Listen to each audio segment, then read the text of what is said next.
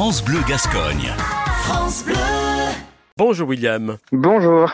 Alors vous avez créé votre microbrasserie en 2018. Euh, Rappelez-nous, qu'est-ce qui vous a donné envie de vous lancer dans cette aventure? Euh, bon, pour la faire euh, assez courte, on va dire, euh, moi j'ai quitté les Landes pour travailler un petit peu à Paris.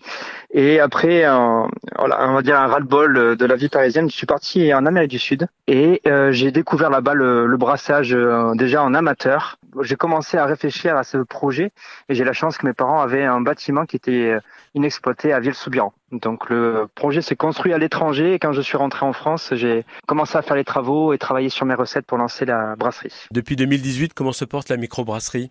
Oui, mais moi, elle se porte très bien. En fait, je suis vraiment, vraiment tout petit. Je suis presque pico-brasserie plus que micro-brasserie. hein. Donc, c'est encore le volume en dessous. Et moi, euh, en fait, je, ouais, comme l'émission euh, s'appelle, moi, je travaille vraiment en circuit court. Donc, c'est pas mal de petits, euh, voilà, des épiceries, des bouchers, euh, des cavistes, des choses comme ça. Et euh, par chance, euh, c'est des commerces qui ont quand même bien travaillé durant la pandémie. Mhm. Les gens se sont rapprochés de leur, euh, voilà, de leur petit commerce euh, local. Et euh, donc moi j'ai pas vraiment été impacté parce que j'ai grossi un tout petit peu tous les ans. Mais moi l'idée c'est c'est pas de trop grossir même à terme. J'ai des objectifs assez bas et de faire ça doucement. Euh, Pour l'instant je suis tout seul et je vais normalement embaucher ma femme à partir de juillet. Euh, D'où vient la matière première pour euh, vos bières?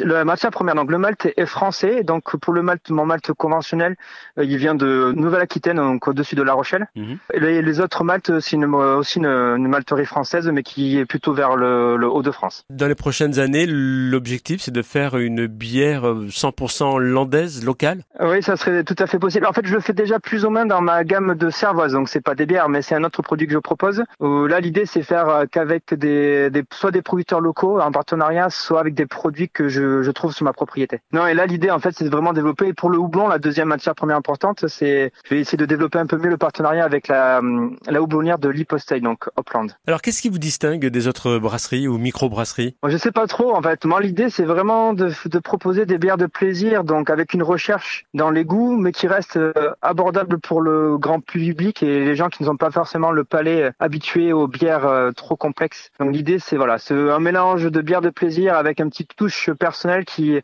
rajoute un peu de longueur en bouche et quelque chose de de différent finalement. Combien de sortes de bières proposez-vous À l'heure actuelle, j'ai une gamme permanente de 7 bières et après j'ai des bières éphémères, donc en général deux, deux ou trois dans, dans l'année. et, et vous avez rapidement euh, trouvé une clientèle? Oui, oui, tout à fait. En plus, côté Haute-Lande, euh, la plupart des brasseurs landais sont sur la côte landaise. Ouais. Donc euh, finalement, euh, il y a pas mal de petits commerces qui étaient aux alentours de chez moi qui n'étaient pas forcément démarchés par les brasseurs, les autres brasseurs. Et donc j'ai pu euh, petit à petit, voilà, avoir des partenariats euh, pérennes.